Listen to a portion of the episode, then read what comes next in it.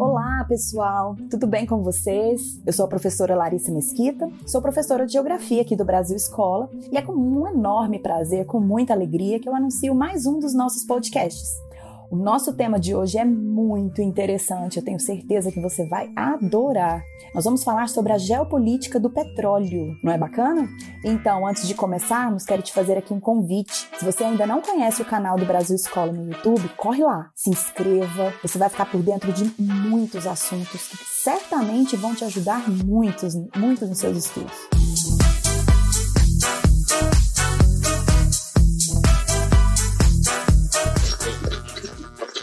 Então, queridos, geopolítica do petróleo, hein? Nossa, que tema! Nós poderíamos ficar aqui, ó, por horas batendo um papo sobre esse assunto. Eu queria começar falando aqui com vocês, né, relembrando um conceito que é bem discutido, muito conhecido dentro da geografia, que é o conceito de geopolítica. Nós temos de lembrar que a geopolítica é a forma como os países se inserem aí no contexto mundial, né, para a busca de poder, de crescimento econômico e de hegemonia. É claro que essa disputa entre os países, entre os estados nacionais, envolvem vários, vários aspectos: recursos naturais, comércio internacional internacional, produção industrial, fontes de energia. E aí, exatamente nesse ponto que a gente entra com o petróleo, né? Então, o estudo da geopolítica do petróleo é essencial, né, para averiguar o que o Estado, né, que controla mais a produção, a exportação, o transporte, certamente está numa posição muito confortável se a gente considerar aí o cenário político, o cenário econômico global. E é lógico que é uma questão muito, sempre muito atual. Estar inserido, então, na geopolítica do petróleo é, nada mais é né, do que o objetivo das nações de controlar né, tanto os meios de produção quanto dos outros países, inclusive, e nesse sentido eles poderem aumentar, agregar cada vez mais poder e riqueza.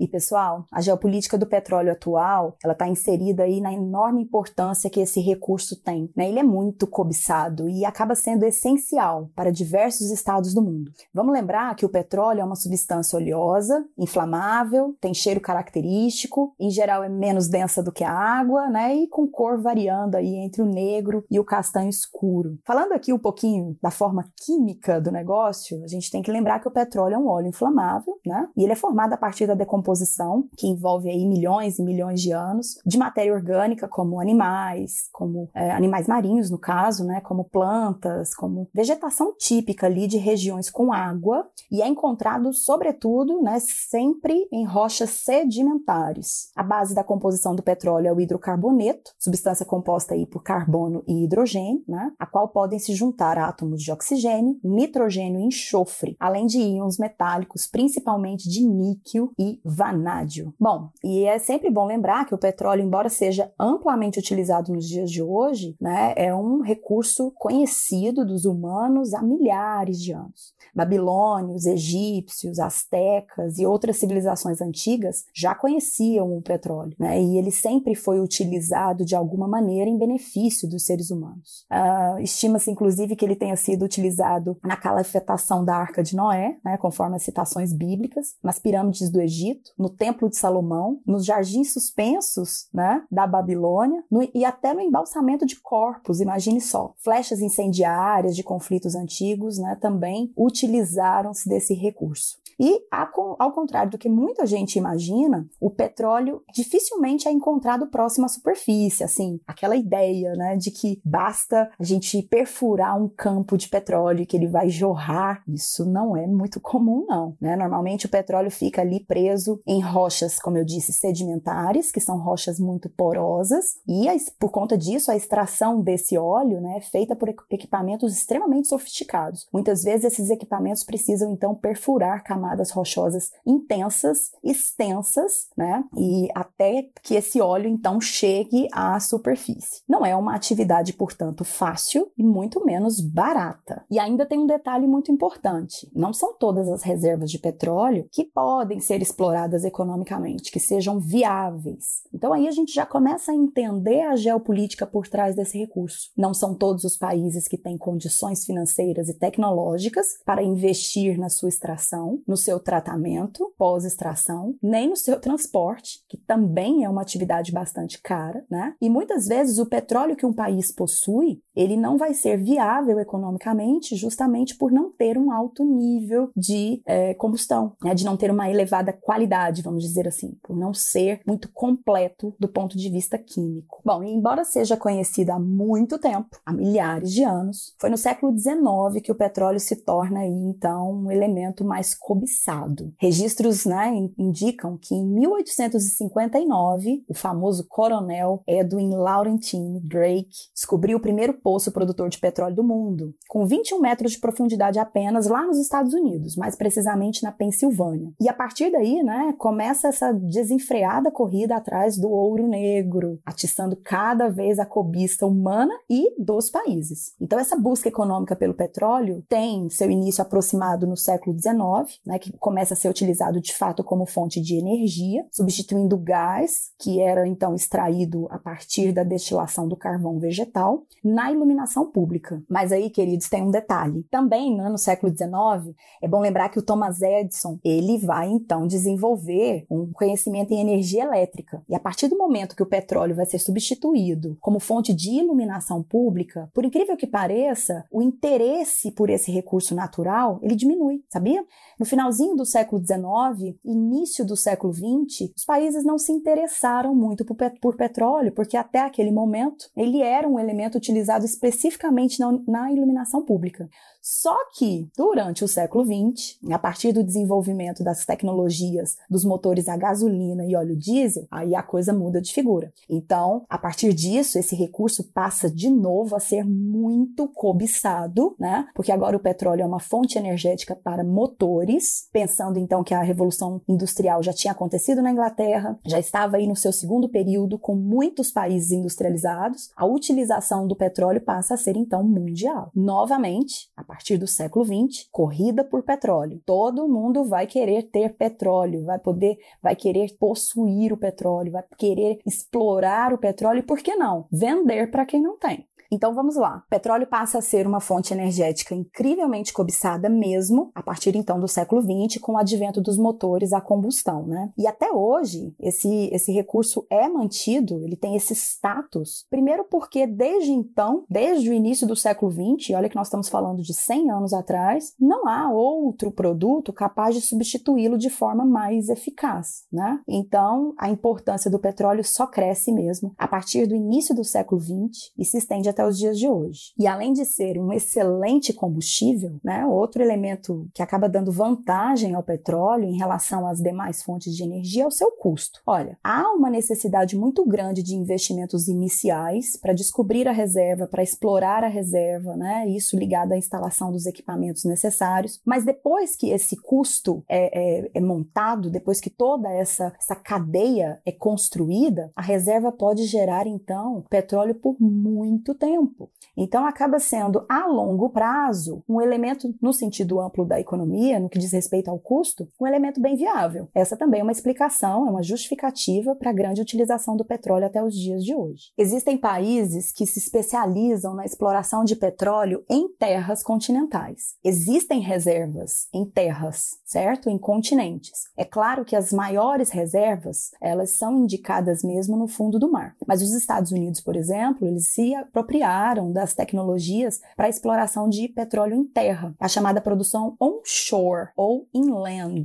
Agora, a indústria offshore é a indústria que extrai petróleo em águas profundas que é o caso específico do Brasil. Né? O Brasil é um país que vai empenhar tecnologia e grandes investimentos para a exploração de petróleo a partir da década de 1960. Isso porque as suas maiores reservas estão sim localizadas no mar. Muito mais caro, envolve mais tecnologia, né? muito mais difícil de ser feita, mas hoje o Brasil é um dos países que mais produz, que mais extrai petróleos em águas profundas. Tem tecnologia própria e isso é bastante interessante.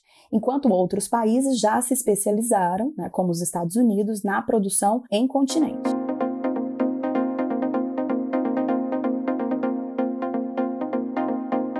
Com o passar do tempo, esse petróleo extraído em mar, né, em rochas no fundo do mar ou no continente, ele vai ganhando ainda mais notoriedade, ele vai ganhando ainda mais importância, porque ele deixa de ser exclusivamente um elemento combustível, né, e se torna um elemento estratégico por ser uma matéria-prima industrial extremamente importante. Hoje, o petróleo é utilizado em vários segmentos industriais, né? Através do seu refino, o petróleo se transforma em gás de cozinha, em querosene, gasolina, diesel, é, combustível para aviões, o gás natural veicular, né? E outras aplicações podem ser verificadas na indústria, como por exemplo, produção de asfalto, é, diversos segmentos, diversos segmentos químicos, tintas, plásticos, embalagens, medicamentos, móveis, eletrodomésticos, borrachas, cosméticos, fertilizantes, ufa, chiclete, tudo isso usa petróleo na sua composição. E é exatamente por isso que esse recurso passa a ser uma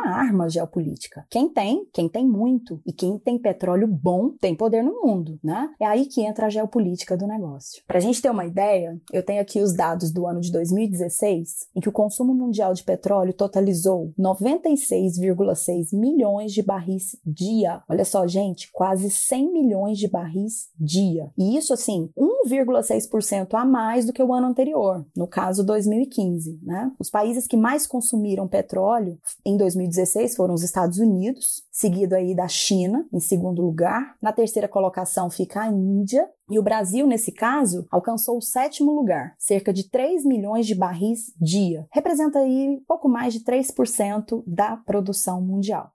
Agora, as exportações, elas são lideradas pela Arábia Saudita, né, que sozinha aí exporta mais de 20% do total de petróleo bruto utilizado no mundo. A segunda posição é a Rússia. Os russos exportam muito petróleo. E em terceiro lugar, nós temos o Iraque, em quarto lugar o Canadá e em quinto lugar os Emirados Árabes Unidos. Então, esses são cinco países que mais exportam petróleo. Perceberam que os maiores exportadores não são os maiores consumidores, né? Em geral, não. Outro elemento elemento característico da geopolítica. Muitas vezes o país tem um recurso, não o utiliza, e o fato de vendê-lo para outras nações dá então a esses países muito poder. E sabe quais são os cinco países que mais importam, que mais compram petróleo? Então vamos lá. Em primeiríssimo lugar a gente tem a China, em segundo lugar os Estados Unidos, e aí vem Índia, Japão e a Coreia do Sul. Então a gente tem o quadro montado. Né? Nós podemos dizer que a geopolítica do petróleo é determinada pela identificação de todos os países que, de certo modo, influenciam em nível global a indústria do petróleo. Né? E, essa, e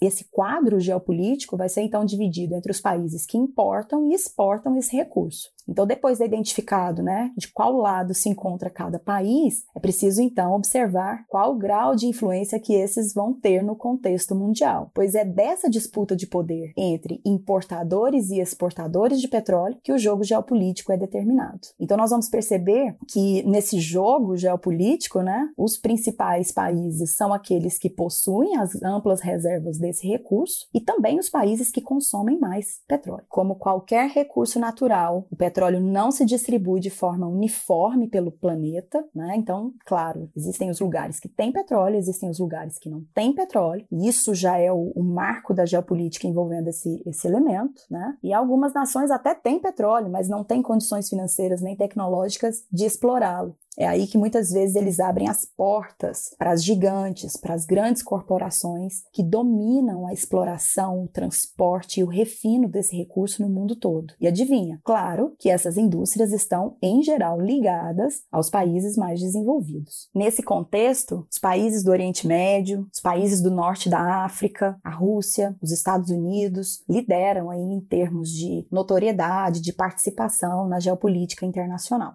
Agora, eu quero pontuar com vocês alguns conflitos que já envolveram o petróleo nas disputas entre os países. Vamos lembrar? Bom, não tem como a gente falar sobre geopolítica do petróleo sem se lembrar da crise mundial do petróleo, a primeira grande crise ocorrida aí a partir do ano de 1973 petróleo foi utilizado como arma de guerra, especialmente por países árabes, que naquele momento constituíam a OPEP, que era a grande detentora né, da produção e exportação do petróleo naquele momento. O mundo inteiro precisava de petróleo e a OPEP vendia para o mundo todo. A partir dos dos entraves envolvendo palestinos e israelenses, especialmente no Oriente Médio, os países árabes então vão usar o petróleo como arma aumentando o seu preço, estabelecendo cotas de produção, o que significou numa crise mundial sem precedentes. O mundo caiu a ficha de que o petróleo era extremamente importante e o pior, o mundo estava nas mãos dos povos árabes. De certo modo, a primeira crise do petróleo, essa de 1973, impulsionou a produção desse recurso em vários países, inclusive no Brasil. Todos os países começaram a pensar em formas de não depender tanto dos membros da OPEP, né, desse famoso cartel. Aí eu posso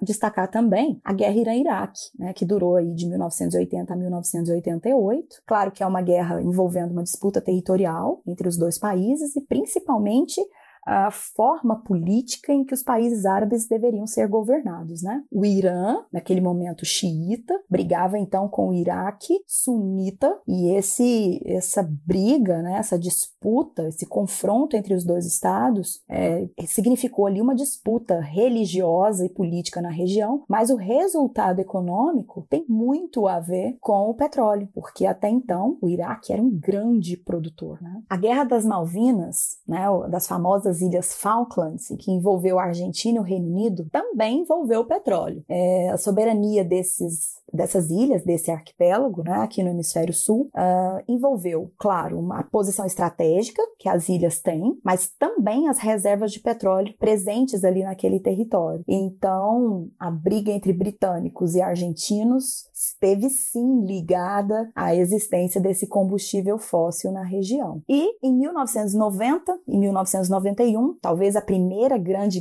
guerra, é, o primeiro grande conflito militar internacional em que o controle das reservas de petróleo foi o papel central, né? Estou falando aqui da Guerra do Golfo, essa guerra que envolveu o Iraque, que decidiu, num determinado momento, invadir e anexar o Kuwait, aquele pequeno país também localizado no Golfo Pérsico, riquíssimo em petróleo. A partir do momento que o Iraque anexa o Kuwait, né, é, ele vai sofrer então o peso de receber como retaliação as tropas da OTAN. Essa intervenção liderada pelos Estados Unidos foi certamente motivada né, pela necessidade de assegurar o petróleo do Kuwait e também, naquele momento, impedir que o Saddam Hussein expandisse o controle iraquiano sobre esse recurso no Oriente Médio. Em 2003, o Iraque foi invadido né, por uma coalizão militar formada entre Estados Unidos e Reino Unido, a famosa coalizão anglo-americana. Naquele momento, a guerra contra o terror fazia parte ali da geopolítica mundial. Uh, hoje, né, muito se discute, muito se critica essa invasão, ao Iraque. Primeiro, porque não foi autorizada pela ONU. Segundo, porque o pano de fundo, a justificativa, envolvia a captura de armas químicas, combate ao terrorismo. Mas o que se sabe, na verdade, é que o interesse econômico em relação às grandes reservas petrolíferas existentes no Iraque é que foram motivadores, então, dessa invasão. Basta a gente observar o que acontece hoje né, no Iraque. A maior parte das reservas já é controlada por empresas dos Estados Unidos e da, também da Inglaterra. Bom, gente, agora é claro né, que existe uma questão é, muito importante envolvendo o petróleo. Primeiro, porque é um recurso natural não renovável, portanto, finito. Né? São necessários milhões e milhões de anos para que as reservas sejam formadas. É, não há um substitutivo definitivo para esse recurso, quer dizer, o tempo passa e o mundo continua muito dependente desse, desse minério. Né? E também, hoje, envolvendo os malefícios que o uso do petróleo pro produz, especialmente para o meio ambiente petróleo, assim como o carvão mineral, né, eles se formam aí o conjunto dos grandes causadores do aquecimento global. É fundamental que os países busquem formas alternativas a esses combustíveis, uma vez que o índice de degradação é muito elevado. Quanto mais se utiliza, mais então deterioramos o meio ambiente como um todo. Agora, gente, para encerrar aqui a nossa conversa, como eu disse lá no começo, nós poderíamos ficar aqui horas, viu? Tem muita coisa ainda para falar sobre a geopolítica do petróleo. É bom lembrar que o desejo né, de tomar o controle sobre os recursos petrolíferos de outros países sempre leva a, aos países, de um modo geral, brigarem. Né? Essas disputas, essas uh, brigas por conta de territórios, por áreas de passagem do petróleo, por áreas de refino, elas são constantes. Falar da geopolítica do petróleo é falar dos cenários e dinâmicas políticas globais referentes ao principal recurso natural da atualidade. Né? E que, como a gente sabe, estudando história, a gente percebe que ele esteve, em boa parte dos últimos tempos, em disputa pelas grandes potências econômicas internacionais.